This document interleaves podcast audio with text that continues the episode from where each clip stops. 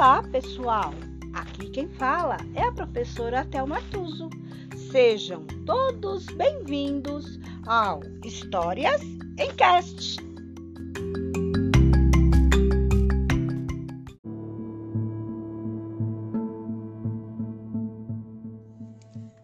História de hoje: Os Doze Trabalhos de Hércules, uma adaptação de Leonardo Chianca. Capítulo 14 as maçãs de ouro. O novo trabalho, mais uma vez concebido por Hera, nasceu da lembrança de um presente que a deusa havia ganhado de Gaia, a mãe da terra, por ocasião do seu casamento com Zeus. Recebi três maçãs de ouro que estão em uma árvore impossível de ser encontrada por Hércules. Ele andará por todo o mundo e jamais saberá onde escondia a macieira. Era, sentia-se muito confiante. Ainda por cima, as maçãs de ouro eram vigiadas pelo, dra pelo Dragon Ladon, um ser imortal que possuía cem cabeças. Hércules partiu sem saber para onde seguir. Pensou em alguns guerreiros de confiança que talvez pudessem informá-lo ou fornecer alguma pista. Nada nem ninguém conseguia ajudá-lo a encontrar a árvore das maçãs de ouro. Quando passava pela região norte da Península Itálica, encontrou-se com as ninfas do rio Pó, que lhes disseram que somente um velho deus detinha esse segredo. E quem é? perguntou Hércules. Nereu, um velho deus do mar. Era confiou o segredo a ele, mas desista de procurá-lo. Ninguém consegue fazê-lo falar sobre isso. Hércules sabia onde Nereu vivia e, por sorte, o encontrou dormindo em sua caverna. Como o velho Deus tinha o poder de transformar-se em diversos seres, como uma cobra ou um pássaro, o herói cuidou de amarrá-lo antes que despertasse. Nem pensar.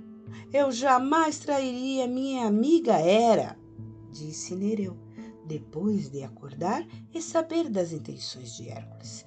Então apodreça dentro da sua caverna, pois eu não o soltarei. Eu vou fechar a entrada com uma pedra pesada, ameaçou o herói.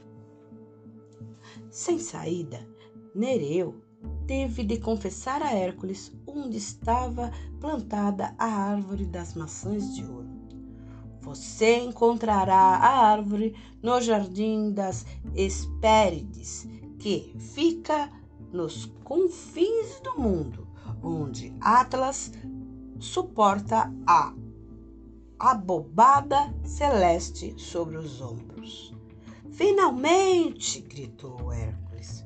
Hércules não se abatia com facilidade e partiu ao encontro de Atlas. No caminho, encontrou o titã Prometeu, o amigo mais fiel dos homens, preso por correntes pregadas numa rocha.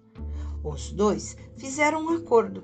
Hércules libertaria Prometeu e o titã diria a ele como conseguir as maçãs de ouro. Depois que ficou livre, Prometeu orientou. Não tente pegar as maçãs sozinho. Peça a Atlas que vá buscá-las para você. Faça o seguinte: segure o globo para o gigante enquanto ele vá até o jardim das Hespéridas. Mas fique atento, porque Atlas é esperto. E assim fez o herói.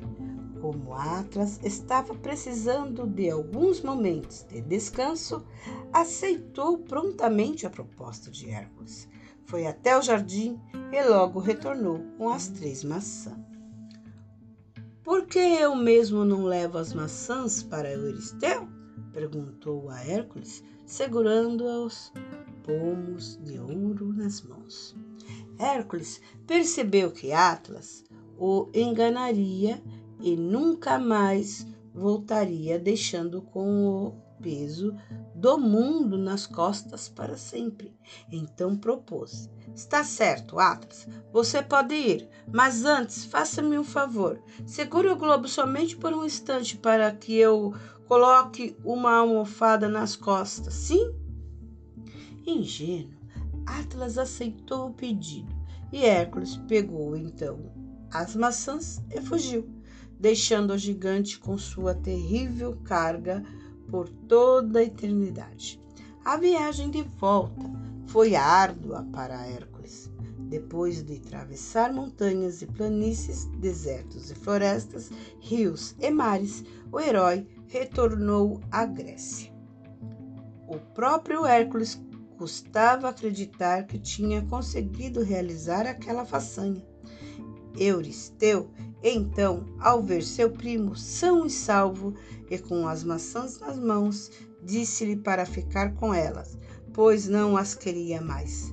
Hércules aproveitou a oportunidade e ofereceu as maçãs a Palatenas, que, por sua vez, levou-as de volta ao jardim das Hespérides, de onde nunca deveria ter saído.